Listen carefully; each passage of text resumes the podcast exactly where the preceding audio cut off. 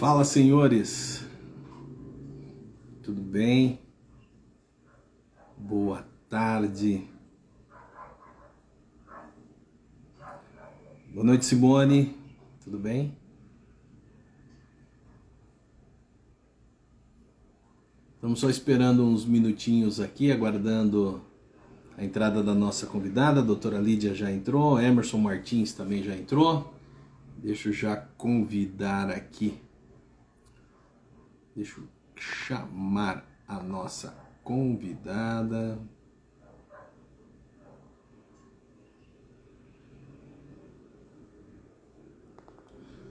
Tan, tan, tan. Vamos achar aqui. Aqui.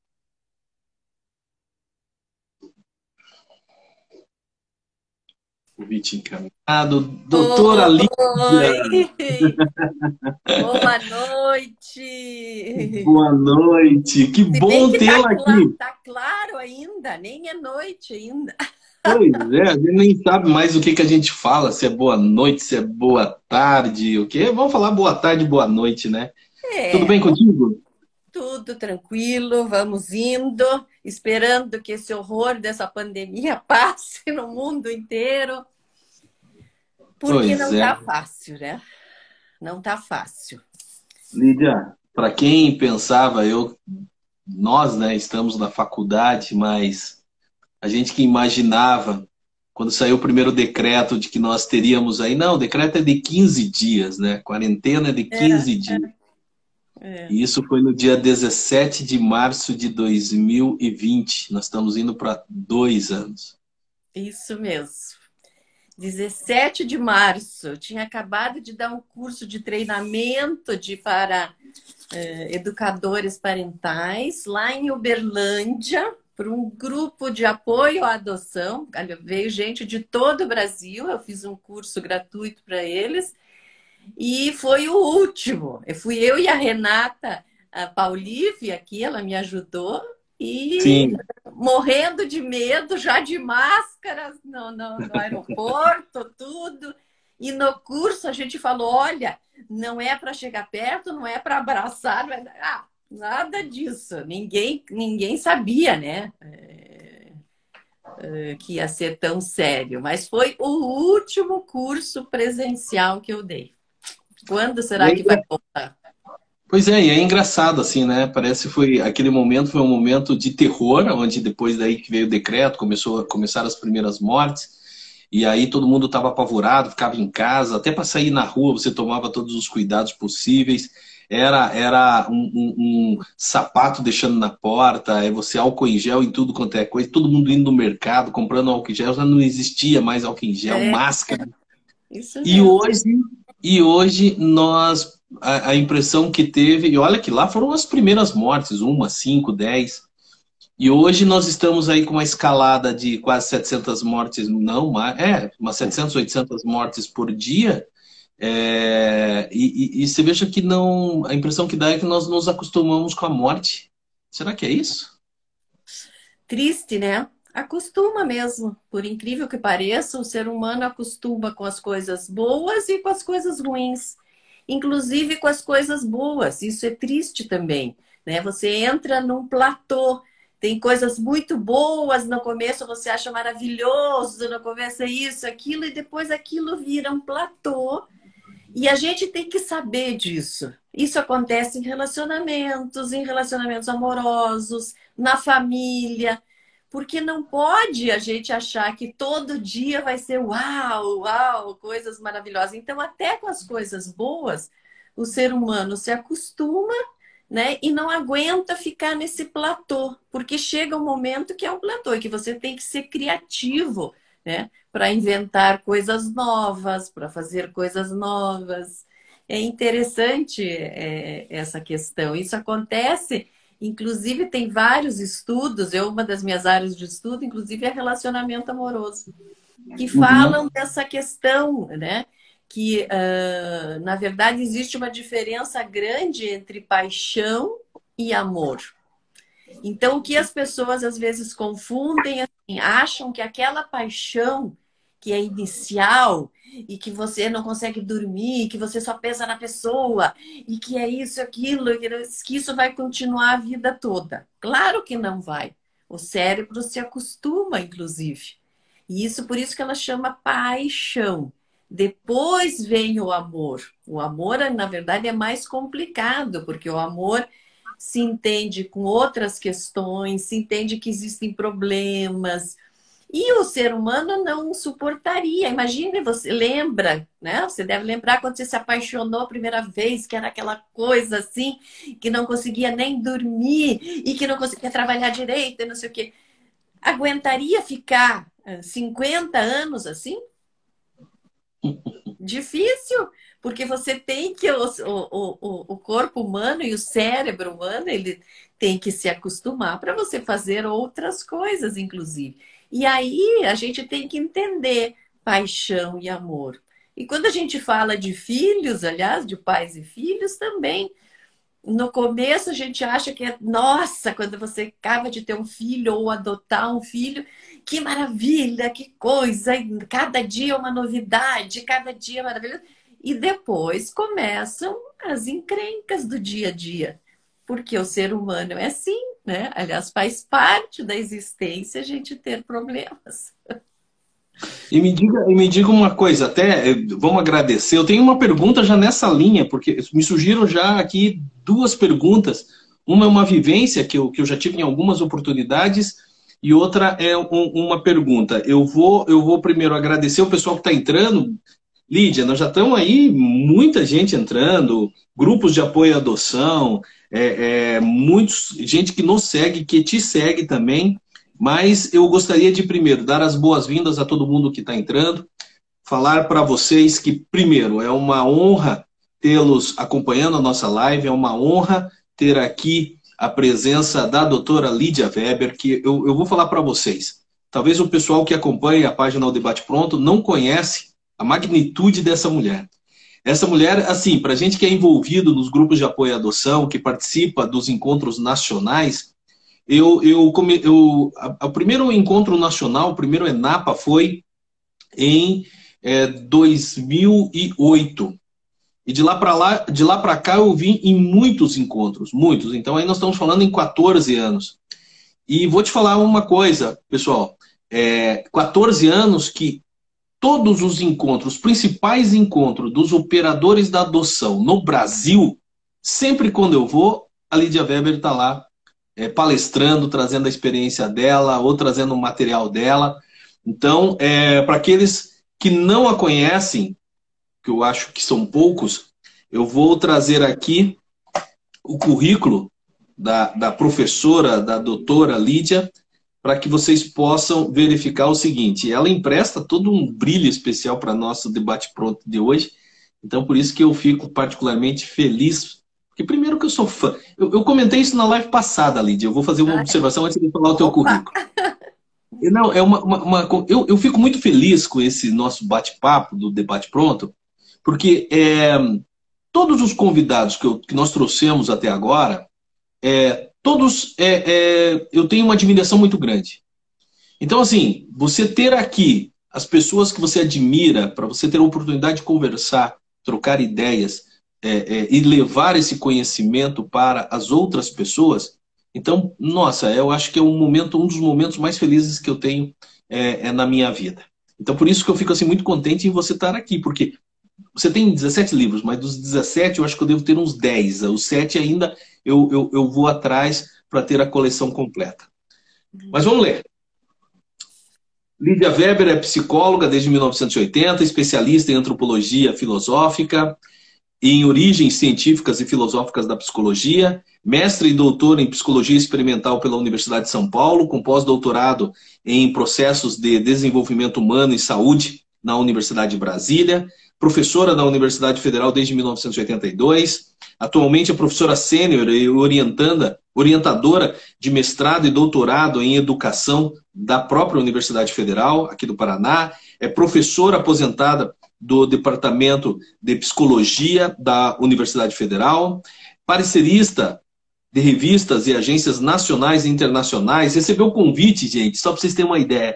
Recebeu convite para proferir palestra, sabe aonde? Diferentes congressos nacionais e internacionais na França, Bélgica, Marrocos, Portugal, Itália, Espanha, Holanda, Rússia, Alemanha.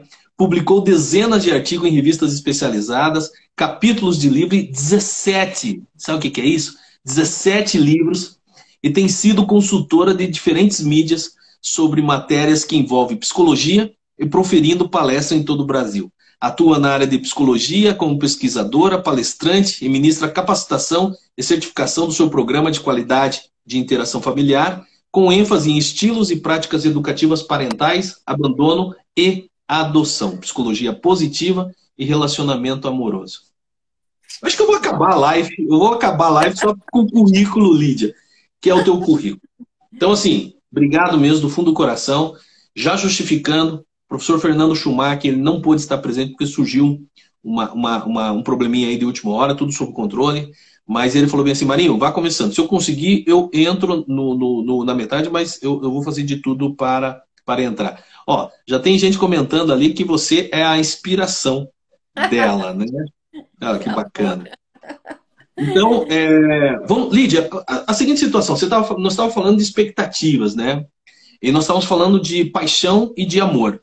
A diferença que você estava falando, dentro de um relacionamento amoroso, mas que também pode ser numa relação pai filho, seja biológico ou seja por adoção, mas fala-se daquele primeiro momento onde dá aqueles links de afetividade e de, e de encanto, né?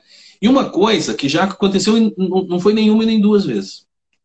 É, mas numa oportunidade, eu estava falando da minha experiência como pai adotivo, estava falando porque as minhas filhas, a Isabelle, que hoje tem 16 anos, chegou com dois dias, e a Nicole, que hoje tem 13 anos, dia 18 agora faz 14, ela chegou com sete dias.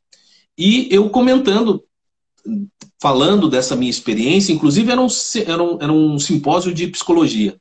E falando de, de que, assim, que foi paixão à primeira vista, foi amor à primeira vista, a partir do momento que eu olhei, é, eu estava meio inseguro se eu, se eu, se eu, se eu, o que, que eu falava, se eu chamava vem com o pai, se eu falava minha filha, mas isso na hora que eu as vi, mas principalmente da Isabelle, que foi a primeira, é, eu não tive dúvida que ela era minha filha, que tinha sido feita para mim e, e, que Deus encaminhou um presente muito grande. Só que nisso, é, é, eu fui interpelado por uma, por uma psicóloga e que ela falou bem assim que é, isso não existe, em outras palavras. Que as, o amor ele é construído naturalmente, não é num primeiro momento que eu tenho certeza de que existe essa, esse link. É, você poderia falar um pouco para mim sobre como, como, como que é isso? Como que você vê isso daí? Na verdade, tem, faz sentido, porque amor, de fato, qualquer tipo de amor, ele é construído mesmo. Ele não é genético, isso é importante falar, né? em especial para famílias por adoção. Não, é, não, não, é, não pode você ter o mesmo sangue, os mesmos genes, e não é por isso vai se amar. A gente sabe quantas crianças estão justamente para adoção porque foram maltratadas pelos seus pais abusados, pelos seus pais genéticos. Então, o amor não é genético. O amor, claro que pode existir uma, e aí eu te diria, uma paixão à primeira vista, mesmo com filhos. Então, você olha para aquela criança que você acabou de adotar. E eu já ouvi dezenas de relatos isso. Faz 32 anos que eu faço pesquisas com adoção dezenas de relatos. É bonito? É bonito. É uma paixão, na verdade, que é muito parecida à paixão romântica. Né? Agora, amor, amor mesmo, é dia a dia. É cada dia, é a construção, é você lidar com os problemas que existem, porque todas as relações têm problemas. Qualquer tipo de relacionamento tem problemas, claro, porque a vida é assim. E aí é quando você lida para como lidar com esse problema, com outro problema, que vai se construindo esse amor. Quando você perdoa, quando você vai adiante, quando você acolhe quando teu filho fala alguma uma bobagem, até em famílias por adoção, a gente sempre fala, tem vós que vão brigar lá, que vão fazer e vai virar, mas você não é meu pai mesmo, né? E aí o que, que vai dizer? Vai dizer, não, eu sou teu pai mesmo e você não vai na festa mesmo, porque ela é muito tarde. e eu sou teu pai. Por quê? Porque crianças e adolescentes estão em desenvolvimento. O cérebro não está pronto ainda deles. Você sabe quando que o cérebro fica pronto no ser humano? Mais não. ou menos entre 25 e 30 anos.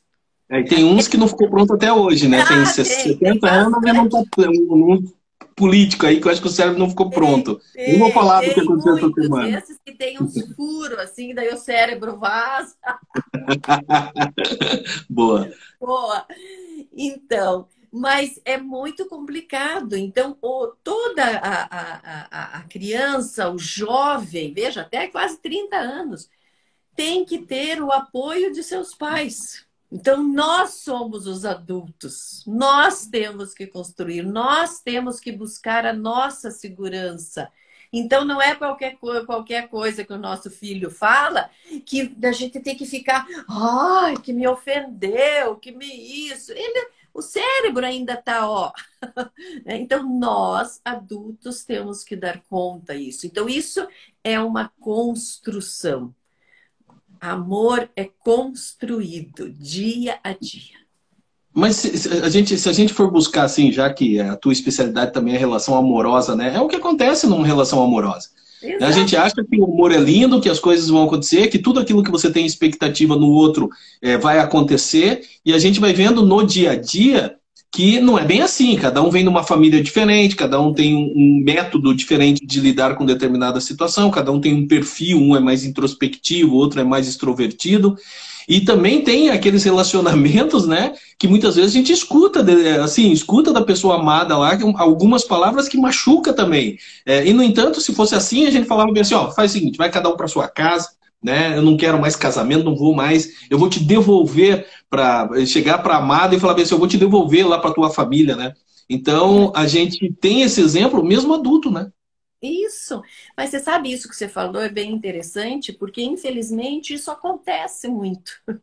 Então as pessoas que não têm essa preparação, pais que não se preparam para ter filhos, pessoas que não se preparam para entender de fato o que é um relacionamento amoroso, que você vai se sentir magoado, que você vai magoar de vez em quando, que você vai ficar bravo, que não é assim, todo dia você acorda, o telefone toca, o teu coração dispara.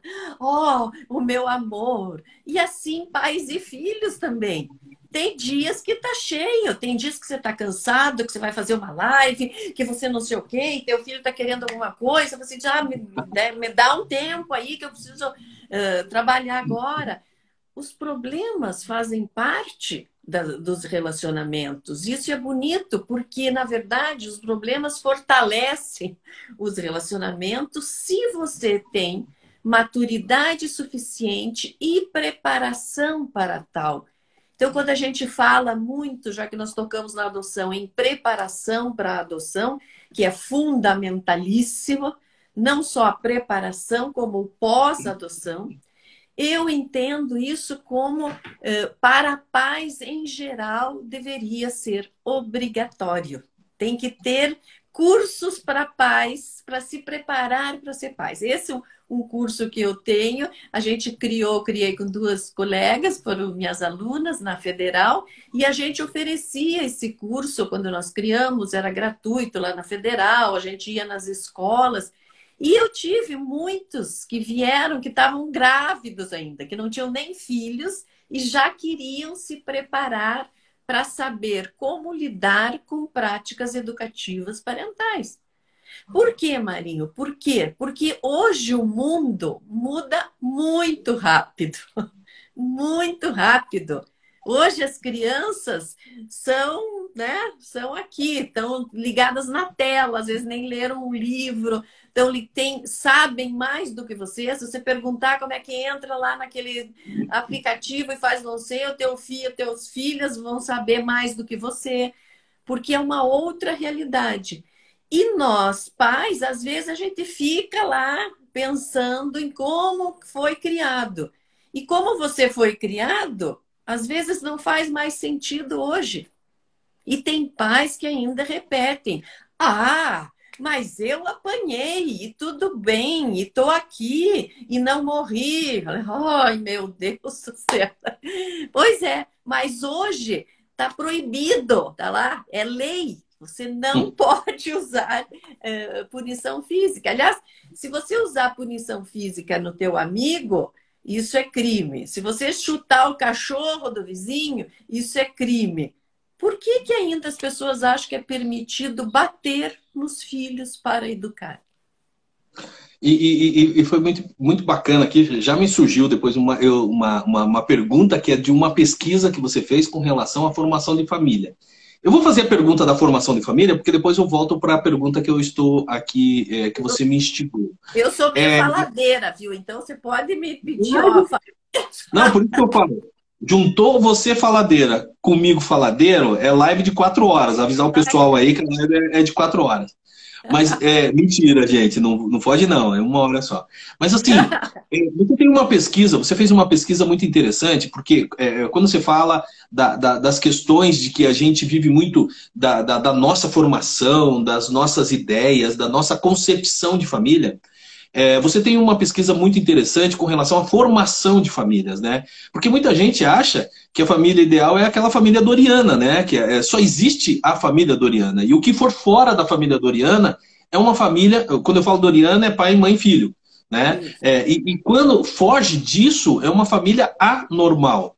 Você tem uma pesquisa muito bacana, se você pudesse falar para a gente é, quantos tipos de composição de famílias e quais são as famílias existentes aí? Isso é muito bonito. Paleta, né? É. Isso é um, um, um, um, profissional bastante interessante, internacional, que ele fez uma relação e que se você juntar todas as diferenças que podem existir em famílias, existem 197 tipos diferentes de família. Então, pode existir pai, mãe e filhinho, pode existir dois papais, pode existir duas mamães, pode ser pai solteiro, pode ser mãe solteira, pode morar numa casa, pode morar em casa separada, pode ser biológico, pode ser adotivo. 14 variáveis combinadas entre si dão 197 tipos diferentes de família. Então é muito interessante se falar nisso, porque ainda hoje as pessoas sim têm preconceitos, né? E fica só nessa família margarina, para não falar a marca. É é patrocinadora do Debate Pronto, pode ah, falar, Marca. Então, vamos então, essa família margarina, ela não existe mais. E as pessoas ficam, às vezes, insistindo. Ah, mas isso é, mas que horror, mas que isso. As questões mudam. E o ser humano, ele é fantástico, ele pode ser o que ele quiser, na verdade. Nós temos uma série de preconceitos sociais e que na nossa, a gente está falando no mundo de hoje, o mundo de hoje dá de 10 a 0 em, no mundo de antigamente em questão de preconceitos. Sim, nós estamos lidando muito melhor, deixando alguns preconceitos para lá, porque antes era terrível. Qualquer família diferentinha, né? Nossa, mulher, só mulher separada do homem já era um terror, né? E hoje nós sabemos que nós temos diferentes composições, diferentes tipos de família, diferentes tipos de, eh, eh, de composições e como lidar com isso. Então, hoje, por exemplo, tem escolas que já estão mais antenadas, né? E que nem mais comemoram o dia da mãe, o dia do pai, comemoram o dia da família. Tem escolas que se tocaram, que tem muitas crianças que foram, uh, que vieram por adoção e que não ficam mais pedindo aquelas bobajadas lá. Traga uma foto da sua mãe grávida de você. A família, a criança por adoção não tem, né? O uhum. conte como é que foi isso. Então, sim, nós temos que educar outros, mostrar como esse mundo está mudando de forma muito, muito rápida, para as pessoas terem essa noção e as escolas em especial. Antes não era assim, não é? Sim, sim. E, e, e, e, voltando lá, é, você falou da preparação dos pais, né? Eu me lembro muito bem que eu fui participar do ENAPA em São Paulo. Nem vou falar o ano aqui, porque faz tempo. E, tinha um amigo meu que morava aqui em Curitiba. De Curitiba ele foi para São Paulo e quando ele ficou sabendo que eu estava lá, ele me convidou para jantar na casa dele. Então, é, o hotel que eu estava era muito próximo do, do, do, colégio onde estava tendo o encontro. Era o, o grupo de apoio à adoção do Paulo Sérgio, que hoje né, é o presidente da, da ANGAAD, da Associação Nacional dos Grupos de Apoio à Adoção. E eu fui é, é, jantar na casa dele. E ele, no caminho, ele pegou e falou bem assim: Marinho do céu, eu tenho uma inveja tão grande de você, porque ele falou, cara, você se prepara para ser pai. E você não somente se preparou para ser pai, quando você continua se preparando para ser pai. Ele falou, eu, eu, eu nunca fiz isso, e olha que eu sempre brinco assim, ele era altamente fértil, ele tinha cinco filhos. Né? Se ele cumprimentasse uma mulher e ela estivesse é, é, é, como se diz, fértil naquele dia lá, ela engravidava, só por cumprimento, só para ser bom. É, e ele falava bem assim: eu, eu, eu me sinto um péssimo pai, porque eu nunca estudei, nunca me preparei para ser pai. Então, isso que você colocou é uma verdade da ausência de preparo, né? E um outro detalhe também tem o seguinte: independente se é, é uma filiação genética ou se é uma, fia, uma filiação por adoção, existe a, a, o que a gente chama assim da, da, da, expectativa do filho, né? Existe o romantizar, principalmente na adoção, romantiza-se também é, o filho que virá, e muitas vezes, é, ou não vou falar muitas vezes, mas é suscetível de, de às vezes aquela realidade é, não se efetivar, né? Como, como que é isso? Como que você vê isso? Na verdade, veja, a gente precisa se preparar o tempo todo para essas para uma situação, para parentalidade. Eu sempre digo, acho que em todas as palestras que eu dou sobre o tema, eu digo que eu acho que a parentalidade talvez seja a tarefa mais complexa que existe. Vamos errar? Todos vão errar. Até eu que estudo isso, eu claro que errei. Claro que a gente erra, faz parte do processo. Mas é preciso a gente entender o como esse mundo muda sem ficar só pensando lá, ah, eu fui criado desse jeito e a maioria das pessoas gostam dos seus pais, né? E gostam e ficam não querem falar mal dos pais porque ele porque fizeram isso, fizeram aquilo. Não é nesse sentido, mas é fazer uma avaliação de como está o mundo hoje. Então, hoje eu tenho que criar filhos de uma maneira diferente de 30 anos atrás. São outras condições. Tem coisas que são parecidas? Tem coisas que são parecidas. O afeto, o estar junto, né? o acolhimento. Mas antigamente, você veja, antigamente isso existia pouco. O pai participava pouco da família, né? porque era o provedor que ficava lá e a mãe ficava lá, né, né, né, e dona de casa. Você sabe que eu tenho uh, uma pesquisa em que a gente comparou é, diferentes profissões de pais e de mães, né? E é, como que os filhos avaliavam esses pais? Foram os filhos que responderam questionários sobre os seus pais e nós cruzamos com a profissão que, que você acha? Qual você acha a profissão que era a melhor mãe e melhor pai e a pior? Chute aí. Que profissão pior, pior eu acho que é médico. E a melhor eu acho que é dona de casa ou uma, uma profissão mais simples, assim, né? Um... A melhor? Olha que interessante. Você sabe qual que foi a pior de longe? Dona de casa. Dona, isso foi uma pesquisa enorme, foi uma dissertação de mestrado de uma, de uma aluna super boa. Por quê, Marinho? Porque fica o tempo todo em cima daquilo. né? Não tem outras atividades, então deixa eu arrumar, então deixa eu limpar, então deixa eu fazer, então você vai me obedecer e eu não tenho. Então nós precisamos ter outras coisas na vida, não dá para ser só tem dona de casa que pode ser bom, veja, é pesquisa e é estatística, né? Com correlações com tudo. Então, isso tudo, o, o, as estatísticas nos dizem se eu posso afirmar isso. E sim, eu posso afirmar. O dos piores tinha vários. Militares era bem ruim, médicos era meio a meio e advogados meio a meio. Ou muito ruins ou muito bons. Interessante, né? E outra Muito. questão que eu ia falar, é, é que eu sou faladeira, era a questão da. É, que nós já fizemos, eu tenho também uma outra pesquisa em que nós, os adolescentes responderam sobre os seus pais, né, e, e sobre práticas educativas, eu tenho questionários validados, tudo. E nós pesquisamos, dividimos grupos em a, a, aqueles que eram de famílias por adoção e famílias biológicas. E sabe onde que apareceram as melhores práticas educativas? Hum, ah. Fala! Na, na adotiva, a família adotiva. Não é bonito?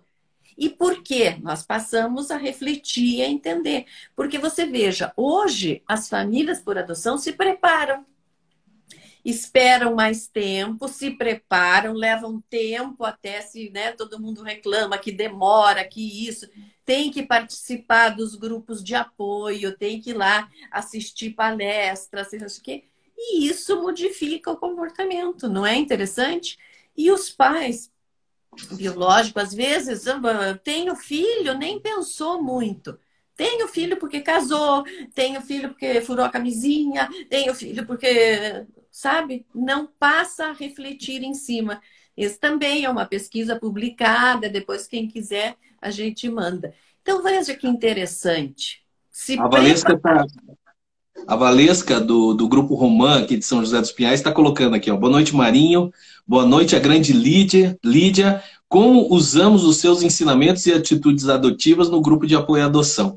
E ela, e ela já suscitou curiosidade. Valesca, a, a, a Lídia não respondeu justamente para ver se vocês estão antenados e se vocês estão prestando atenção e para gerar essa curiosidade. Ela perguntou assim, mas e qual que é a melhor família? Porque você falou da, da pior, e qual que é a melhor, então? A, a melhor profissão? É, qual a melhor profissão que apareceu segundo os filhos, tá? Foram mais, hum. quase 800 adolescentes pesquisados estatisticamente. Nós pensamos, bom, o melhor vai ser psicólogo, né? Pô, a gente estuda isso, a gente faz, a gente sabe tudo que tem que fazer. E não foi. Não foi o psicólogo melhor. Sabe qual foi a melhor mãe? Porque poucos pais, os filhos responderam mais sobre a mãe, né? Uhum. É, professoras. Eu sou professora. Uhum. não ah, é... Encaixei na, na, psicóloga, mas encaixei na professora. É, isso mesmo. Não é interessante? A psicóloga foi a segunda, mas a psicóloga também aparecia muitos psicólogos que batem nos filhos. Era o terceiro lugar, muitos, muitos profissionais. Eu fiquei muito, muito triste, porque a gente estuda isso no curso professores e professoras, na verdade. Por que apareceram? Veja que bonito, porque sabe, você é professor também, né? Você sabe como é que é. Você tem que falar, você tem que repetir, você tem que falar de novo. Não é assim, eu já falei. Você vai falar de novo, porque você é o educador do seu filho. Eu achei muito lindo esse resultado e faz a gente refletir cada vez mais. Você Mas eu vou te falar um negócio. Eu acho que é a experiência também, né? Porque tem determinadas professoras que numa sala de aula com 20, 40 alunos, nossa, aquilo ali é uma especialização, mestrado, doutorado, pós-doc de vida, né? Porque e outra, no, no, cuidando dos filhos dos outros, que muitas famílias não dão educação em casa e, e tem que pegar a educação na escola. Então eu acho que é, que é, que é por isso que acaba. E outro detalhe interessante é que você vê o seguinte, né? É, a, a gente às vezes fica naquele dilema de qualidade de tempo e quantidade de tempo, né? Então, nem sempre a quantidade quer dizer qualidade também, né? Nem sempre. Bem colocado isso. É claro que se a gente pensar assim, ah, eu vou passar 10 minutos por dia com meu filho, também é complicado, né? Em especial crianças pequenas, cujo cérebro está num. Sim, é quando mais se desenvolve, né? Você tem que ficar mais tempo mesmo. Veja, em países assim super, hiper desenvolvidos, Suécia, por exemplo, a licença maternidade é quase dois anos. E pode, inclusive, dividir entre pai e mãe. Olha que bonito. Né? Por quê? Porque sabe-se que são períodos muito, muito importantes uh, para justamente ensinar todas essas questões que nós queremos. Nós queremos ensinar autocontrole para o nosso filho, nós queremos ensinar autorregulação emocional, como lidar com as suas emoções, nós temos que ensinar habilidades sociais. Então, veja, é muita coisa. Tem escolas também que são maravilhosas, mas eu uhum. sempre digo para os pais: tem, se você tem filhos, em especial filhos menores ou até adolescentes, fique com eles o quanto você conseguir. Porque você sabe também, né? Tuas filhas já estão adolescentes. Passa muito rápido. Passa muito rápido. E aí, uhum. depois a gente vai ficar pensando: ai, por que, que eu não fiz isso? Por que, que eu não fiz aquilo? Então, eu, meus filhos já são adultos, mas eu lembro que a gente, com criança, a gente fazia muita questão de estar junto, inclusive de, assim, quando ia viajar, era eles que, que decidiam mais ou menos onde que queriam. Pai, eu quero ir no parque, não sei o quê. Vamos no parque, não sei o quê. Ah, né? Eu quero não sei o quê. Eu quero uh, uh, um quarto que tenha isso e aquilo. Por quê? Porque você está ensinando uma série de habilidades que vão ser úteis depois. E infância passa muito rápido, adolescência passa rápido. Então, Verdade. por que não aproveitar? Em vez de ficar assistindo tua novela lá, o jogo, ponha para gravar e assista o filme lá com as tuas meninas, o filme que elas querem, o filme lá da adolescência, o filme do amor, que eu não sei o quê, discutir junto. Isso é bonito. Nós, na pandemia, eu com filhos adultos e tudo, nós fizemos muito e ainda estamos fazendo. Eu, eu mesmo assistia filmes lá que, que eles escolhiam e que não era do meu agrado, mas que é interessante você conversar a respeito, aprender com eles, que a gente aprende sempre, não é? Não, e é verdade, de você pegar e, e entrar no, no, no, mundo deles, né? entrar na bolha deles e, e, ao mesmo tempo você ficar curioso e, e perguntando e eles te ensinando. Eles ficam. É, e elas, eu falo isso, elas, porque duas adolescentes em casa, imagine, né? É, é influencer que eu não conheço, não sei quem é, daí elas vão me explicar que ela é casada com o filho do Leonardo, que ela tem um número X de seguidores, que ela teve um bebê, que ela.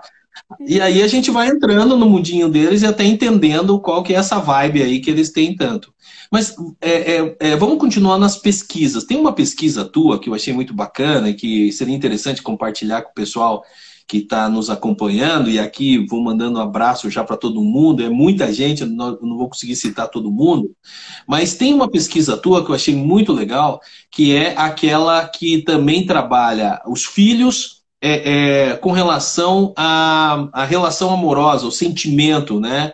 É, afinidade entre os filhos de uma relação genética e os filhos por adoção. Qual que é uma relação mais amorosa? Fale um pouquinho para gente. Então, toda essa questão, se a gente pensar nas, nas famílias por adoção, em especial na atualidade, a gente tem que lembrar que há um tempo atrás, realmente, a adoção era entendida como encontrar um bebê para uma família que não pode ter filhos. Né? E hoje a adoção, chamada adoção moderna na literatura internacional, é chamada, a, a, o, o objetivo é encontrar uma família para crianças que não têm família. Então, é o oposto sempre. Isso a gente sempre tem que pensar. E nesse sentido, nós temos crianças, muitas crianças que passaram por abrigos, que passaram por situações eh, tristes, que foram maltratadas. E aí elas vêm numa família né, que as adota, e às vezes a família, se não for preparada, pode pensar assim: ah, bom, agora, né? Agora ela está aqui nessa casa linda e tudo isso, e agora vai estar tá tudo certo. Crianças sofrem também. Crianças às vezes não sabem colocar, mas ela tem um passado doloroso. E não, não pode deixar para trás desse passado doloroso, não pode fingir numa família por adoção, ah, não, eu adotei e agora não vamos mais falar sobre isso. Ela sim, ela veio de uma outra família, ela tem uma história, provavelmente uma história que não é bonita, e ela precisa saber, poder conversar sobre isso. Então, sim, tem que sempre dar espaço para essa fala e para essa construção de afeto de novo. Porque uma, uma criança que passou por abrigo, um adolescente, tem uma série de questões dolorosas. Né? Eu lembro numa, numa uh, palestra uma vez, eu dei, e, a, uma levantou a mão e disse assim: Nossa, mas a minha filha tem 15 anos hoje, ela foi adotada criança, e eu contei para ela quando ela tinha seis anos que ela foi adotada, mas acho que ela esqueceu. E aí, esses dias ela descobriu de novo, e daí ficou muito revoltada. Então, veja, não pode acontecer. Você não precisa ficar, colocar uma placa, né, e dizer eu sou família por adoção. Aliás, eu não gosto, né? Família adotiva, eu até falo família por adoção, porque eu gosto é família. A adoção é um processo passado que uhum. acabou e vira família, não tem, não tem eh, diferença nenhuma, né? Eh, então a gente precisa entender que existem alguns gatilhos para os filhos por adoção, que às vezes podem vir em situações complexas, por exemplo, o primeiro namorado, por exemplo, ou vai casar e eu não sei a minha genética, Hoje tem testes genéticos, aliás, maravilhosos, né? Que dão todas as doenças que você pode ter. Nós fizemos aqui na pandemia, aliás, é muito interessante. Então, é, pode ser gatilhos. Nossa, mas eu achei um namorado e agora?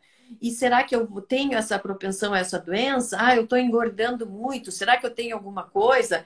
Então, são gatilhos que podem surgir. Eles podem ter uh, inseguranças, mesmo quando foi adotado muito pequeno e que sempre foi tranquilo. Por quê? Porque faz parte do humano refletir sobre a sua história. E quem veio pela adoção tem uma outra história. E é preciso ter abertura na família para conversar sobre isso, se o filho quiser, e às vezes até dar um, né, um, um toque assim. O que, que você acha? Por exemplo, tem é, crianças que podem é, ficar tristes em datas é, significativas, como, por exemplo, o Dia das Mães, Dia dos Pais, mesmo que estejam há muito tempo já numa família, porque eles tiveram uma outra, tiveram uma outra genitora. Eu não gosto também de chamar de mãe, porque mãe, para mim, é quem cria, e pai também.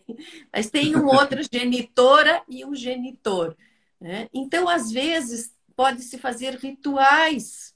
Né? Se a criança está lá, olha, no dia daqui a dia das mães, a gente não sabe da sua família. Você gostaria, quem sabe, escrever uma carta e a gente coloca num balão de gás e solta lá para cima e sabe são rituais que podem ser interessantes porque não pode o ser humano é assim se você fica guardando guardando guardando guardando um dia pode né? explorar e me diga uma coisa, mas teve, teve, é, é, é, teve uma. Eu falo porque também teve uma pesquisa que você falou que é, a relação, é, não sei se a relação entre é, pais adotivos ela era muito mais amorosa e próxima do que a adoção por uma filiação genética. Eu acho que uma pesquisa que você teve nesse, nesse perfil assim.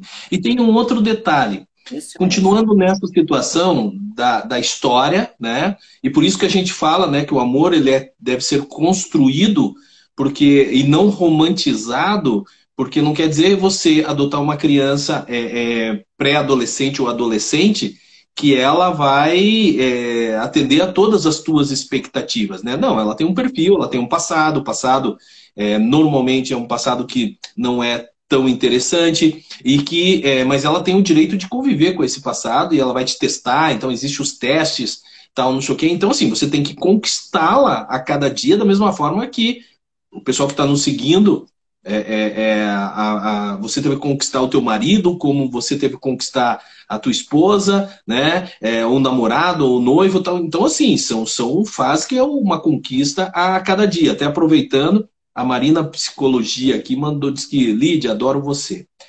É, e, e, tem assim, agora, e, e também com relação a essa história, Lídia, me diga uma coisa. É, porque a gente tem mania de falar. Até porque, para nós, a adoção é uma formação de família igual a tantas as outras, né? E, e, não existe preconceito, não existe. E a gente fala, fala, fala muitas vezes. Só que também tem aquela necessidade de se respeitar, porque as crianças já, já não são mais nenenhas, são pré-adolescentes, são adolescentes, que nem você falou, os gatilhos no namoro, na escola, é, é, é, na faculdade que começa. Como que fica essa essa você usa um, usa um termo que eu acho muito interessante que é invasão de sentimentos, né? Porque eu acho que quando você começa, é, um teu filho é adolescente é, e tanto por genética ou por adoção, é, existe a tendência dos pais de invadir os sentimentos dos filhos. E na adoção também existe a invasão de sentimento no que diz respeito à história dele, que nem sempre ele quer que seja tão aberta. Né? Vamos, vamos falar sobre isso. Bem interessante também isso que você falou. Eu acho que tudo tem a ver é, sempre quando a gente dá né, grandes conselhos, assim, cada caso é um caso. Isso é uma, é uma frase chave na psicologia, né? Nós temos teorias, temos coisas, mas temos que ver cada caso em, em, na, na, na sua situação específica. Sim, tem hoje a gente vê famílias, muitas famílias por adoção, que levam seus filhos, que aparecem, que fotografam, que dão, fazem lives, tem filhos que participam. E tem aqueles que não. E não quer dizer que um é melhor do que o outro, de forma alguma. Tem a ver, às vezes, tem a, a personalidade da própria criança, da família, da situação. Na adolescência, em especial, é uma fase muito, muito complexa muito complexa que os pais também precisam entender, suas filhas adolescentes aí, ó. A adolescência, ela repete um pouco ó, os dois anos de idade em questão cerebral, não é bonito? Nos dois anos existe no cérebro que a gente chama uma poda sináptica. Então, o cérebro tá um monte de coisa que não serve, o cérebro vai podando, vai formando novas conexões que são importantíssimas. E na adolescência se repete essa poda sináptica. Por isso que os adolescentes ficam, entre aspas, mais chatinhos, às vezes mais aborrecidos, às vezes não sabem o que fazer. Você fala, fala, fala. Hã? O que, que você falou? Porque uhum. faz parte dessa questão. Não sabem muito o que fazer, ficam sem graça. Então, é uma fase que precisa dos pais e ao mesmo tempo os pais têm que promover uma situação em que o filho possa também ser ele, né? Sem precisar você ficar mandando o tempo todo. Então, por exemplo, existem situações em que você pode, é, eu sempre digo para os pais, você pedir ajuda para os seus filhos. Como nós estamos numa uma fase assim de lives e de aplicativos e não sei o que, eles adoram, diz, ai, minha filha, não consigo lidar com esse aplicativo aqui, como é que eu faço? E às vezes você sabe, né? essa é uma mentira boa. Você diz uhum. que não sabe que ela vai, vai dar risada de você, é uma graça, né? Ai, pai, veja bem, não sabe o que fazer. Sente aqui que eu vou te ensinar. Isso é bonito, isso a gente faz com crianças e, e pode com adolescentes em especial. Então, é você dar um espaço. Os adolescentes, eles estão se preparando para partir, essa é a ideia. E faz parte Então, ser pai e ser mãe não é você agarrar os teus filhos e achar que vai ficar a vida inteira com eles agarrados, não. Para criar um filho, na verdade, é você entender que ele vai fazer parte do mundo, que ele tem que ser. Às vezes os pais digam, não, mas eu estou treinando ele para ser uh, advogado, eu estou treinando para ser não sei o quê. E ele quer ser influencer, quer ser bailarina, quer ser outra que, situação. Esses dias até no meu Instagram eu coloquei uma piadinha do Hagar, o horrível, que eu adoro, que é um viking, né? É, e ele pergunta, o filho chega para ele e diz: Pai, eu quando crescer, eu não quero ser um guerreiro viking. Aí o pai, que é um super guerreiro, pergunta: Mas o que, que você quer ser? E ele diz: ah, Eu quero ser médico ou advogado. E o pai, ai meu Deus, a gente cria filhos para isso. então é muito engraçadinho, né, para a gente refletir cada um, né? E nós adultos, a gente vai ficando, eu já idosa, a gente vai ficando mais emboletado. Por isso que tem que, aliás, fazer coisas novas, viu? Adoro lives, adoro Instagram. A gente tem que se forçar, inclusive, a aprender coisas novas. Uh, senão você fica sempre no, nos mesmos quadradinhos e o mundo muda muito rápido. E isso... É, essa, essa... É, desculpe, pode falar.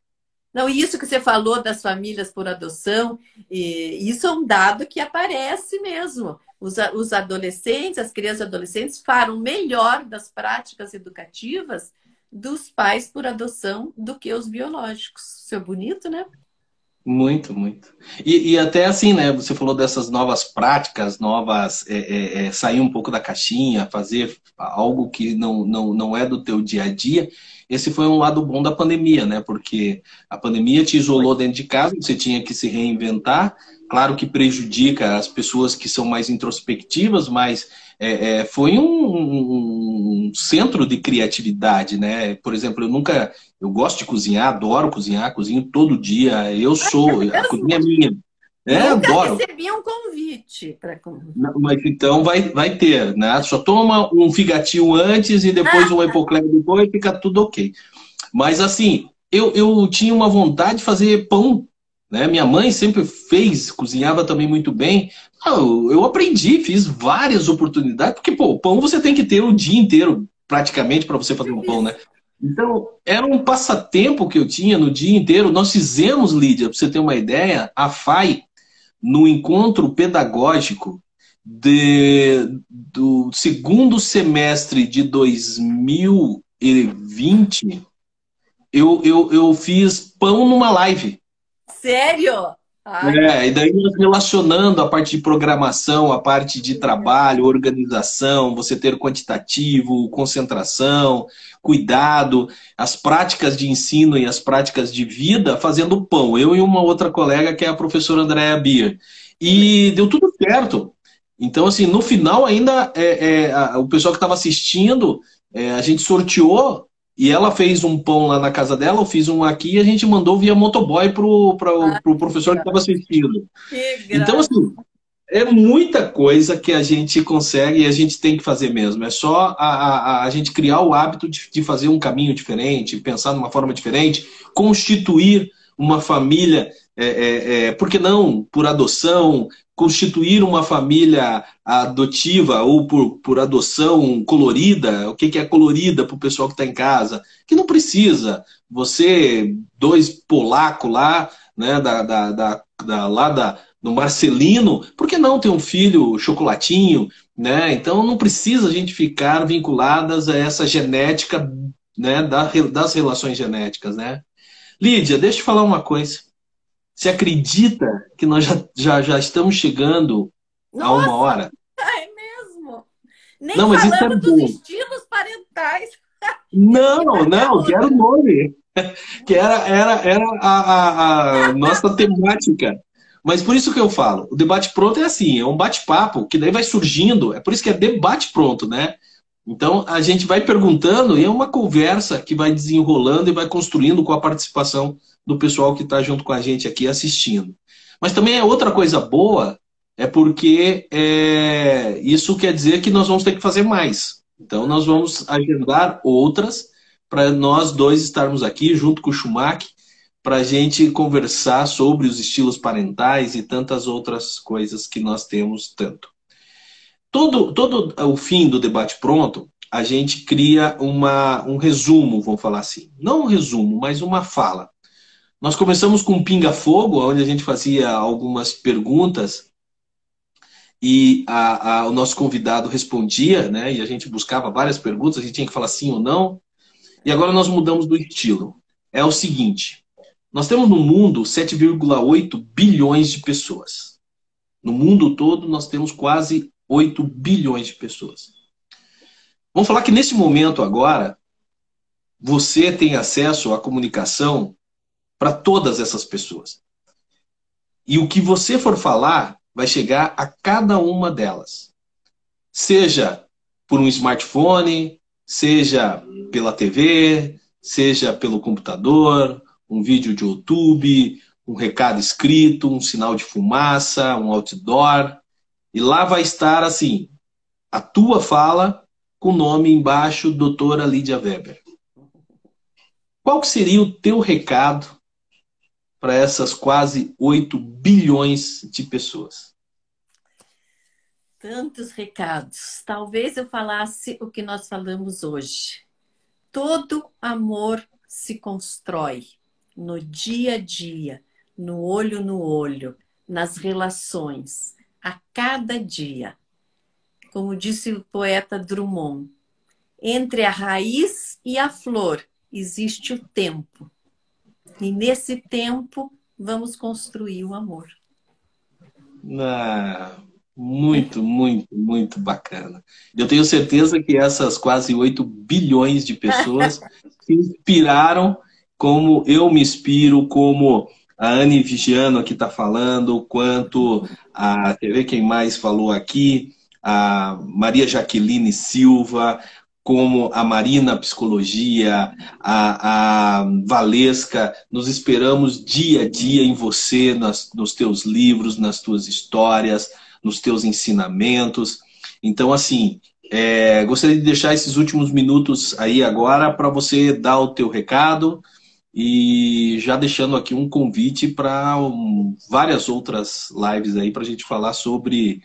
Não vou falar sobre família, não vou falar sobre filiação, eu vou falar sobre que nós possamos vir aqui falar sobre amor. Muito bem. Então, acho que as pessoas têm interesse, podiam, podem até mandar perguntas para nós no direct mande lá onde eu estou, onde você está, e a gente pode programar uma live com perguntas e respostas, porque nós dois falador, né? A gente quer falar mais, porque passa muito rápido. Então, podem enviar perguntas, o que, que vocês têm noção uh, para fazer. Talvez esse último minuto, e como nós falamos um monte de adoção, eu tenho uma outra pesquisa, que é uma pesquisa muito de uma aluna de mestrado, muito interessante e muito triste. São uh, porque como que eram as práticas familiares das mães, mães que abandonam seus filhos. Nós entrevistamos mulheres que abandonaram seus filhos, que deixaram seus filhos, e comparamos com um grupo de mães do mesmo nível socioeconômico, era assim na casa do lado e que nunca tinha abandonado seus filhos nem deixado com ninguém. E perguntamos para essas mães, não por quê, por causa disso, nem aquilo, mas perguntamos para essas mulheres como eram a, a, a, as práticas educativas dos pais delas. E aí mora a diferença, Marinha. E aí é impressionante os resultados estatisticamente significativos. As mulheres que nunca abandonaram seus filhos falavam dos seus pais. Ah, mais ou menos. Às vezes era bom, às vezes não era, às vezes aquilo. E as mulheres, tinha três mulheres que deixaram cinco filhos em instituições, e elas mesmas falavam: eu abandonei mesmo porque eu queria ir nos bailão e não tinha tempo. Algumas tinham tristeza, mas o que elas contaram das práticas educativas dos pais delas é de chorar. E aí que faz a diferença. Nossas práticas educativas como pais, nosso amor, nosso empenho, o estar junto, faz toda a diferença para o futuro dos nossos filhos. E deixa eu te falar um negócio. Eu, eu tenho um projeto aqui em São José dos Pinhais que chama Daqui para Frente, que ele atende as mulheres que são vítimas de agressão doméstica. E, e, e eles trabalhavam sempre essa mulher, né? É, dava toda a proteção, colocava ela em segurança e dava todas as ferramentas, inclusive veio procurar a FAI, vieram procurar, o, o juiz responsável veio procurar a FAI para que a gente pudesse trabalhar dentro do núcleo de prática jurídica as ações necessárias, pensão, separação, divórcio, né? Divórcio, alimentos, para dar as condições de sobrevivência dessa mulher. E esse programa daqui para frente, ele tinha como finalidade o seguinte: eles, eles puderam perceber que não adiantava somente colocar a mulher em segurança, eles também tinham que trabalhar o infrator, né, o agressor. Por quê? Porque ele sairia daquela relação, iria para uma nova relação, e nessa nova relação ele iria agredir da mesma a companheira da mesma forma que ele agrediu o anterior. E eles começaram a trabalhar. E a grande maioria dos agressores, é, o comportamento deles era em razão de que a estrutura da família, ou a, como você falou, as práticas educacionais da família eram dessa forma. Então, assim, eles estavam no ambiente acostumados com Isso. o pai agredindo a companheira, a mãe. E eles conviveram com isso. E eles não viam assim, isso era o avô, que era para o pai, o pai para o filho. E, é claro, eles passariam isso tranquilamente para os filhos. Então, era um momento de ruptura, né? Desse perfil que eu acho que é extremamente importante, que vem bem do jeito que você falava. A é, Fred Meckley fala o seguinte: Oi, querida Lídia, sobre pais que adotam com expectativas de atender uma idealização afetiva e sofrem uma quebra quando chega o real da parentalidade, que foi o que nós conversamos no início da, da, da live ali, que muito bem fundamentada para você. E, Fred, obrigado pela, pela manifestação. Gente, Vamos, vamos é, é, encerrar a nossa live. Queria agradecer a cada um de vocês que estão junto com a gente, que nos acompanharam. Queria agradecer a professora, a doutora, mas principalmente a amiga Lídia Weber, pelo fato da disponibilidade dela de estar aqui conosco. E, gente, gostou da Lídia? Vá lá no Instagram dela. Você vai ver assim, ela é uma TikTokers. Ela é uma influencer é, da psicologia porque você vai ver lá vários vídeos dela, muito legal, muito bacana. O endereço dela é arroba DRA, de doutora, né? DRA Lídia Weber. Vão lá, curtam, sigam, comente. Lá tem vários temas, vários temas que vocês podem deitar e rolar ali perguntando e a Lídia sempre responde.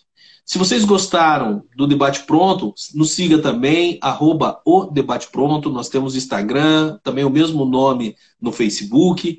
E também tem minha página pessoal chamada arroba marinhosilva.oficial. Tá? Qualquer dúvida que vocês tiverem, a Lídia, nossa, tem assunto aqui de, de, de preparação de desligamento para fins da inserção do, do jovem no, no, na sociedade, se isso hoje está preparado no ar, quais são as características tem as questões da multiparentalidade, tem as questões, nossa, de adoção de adolescente, os impactos, o que, eu tinha até anotado uma pergunta aqui, o que nunca falar para as famílias por adoção. Gente, tem vários assuntos que nós vamos marcar uma nova. Então, Lídia, mais uma vez, obrigado. Queria te agradecer do fundo do coração a disponibilidade e vamos ter mais outras. Então não é nem um tchau, nem um, é um até logo aí, nós vamos combinar, beleza? Marinho, eu que agradeço, sempre à disposição, adoro estar com vocês, é uma questão bastante importante, a gente estuda a vida inteira, não é só para ficar publicando artigo, é para conversar com as pessoas, não é? Isso é mais importante, estar junto. Eu que agradeço.